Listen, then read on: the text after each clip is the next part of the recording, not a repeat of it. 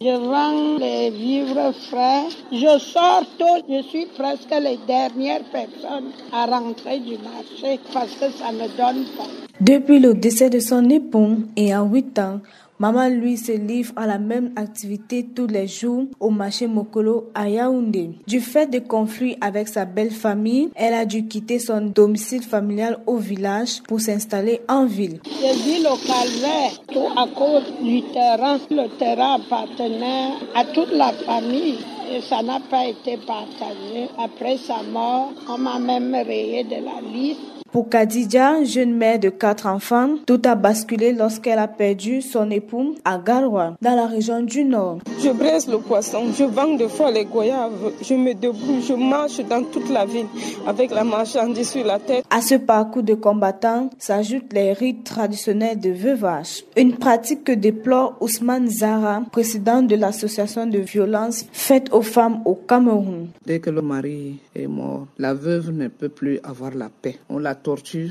on la menace, on demande de raser la tête, elle ne peut pas porter de beaux habits, on la traîne sous la tombe de son mari. Si c'est elle qui a tué son mari, elle va mourir aussi. Et les beaux-frères, comme elle refuse de se marier avec eux, ils saisissent tous les biens. Deux fois, on la traite de sorcière, qu'elle a empoisonné son mari. Surmonter les difficultés liées au veuvage, c'est ce que fait Blanche Barga. Ses rapports avec la belle famille sont au beau fixe. Ça fait six ans que j'ai perdu mon mari. Ce n'était pas facile pour moi, mais avec le temps, j'ai fini par m'habituer. Je me suis organisée pour l'éducation de mes enfants. Pour remédier à cette situation, le ministre de la Promotion de la Femme et de la Famille, Marie-Thérèse Abena Ondoa, entend poursuivre ses actions en faveur de la veuve. La sensibilisation des veuves sur leurs droits, le renforcement des capacités des veuves en vue du montage d'activités génératives de revenus, la remise d'appui financier au matériel aux veuves et aux orphelins, l'accompagnement juridique des veuves, la prise en charge psychosociale, la sensibilisation des leaders traditionnels,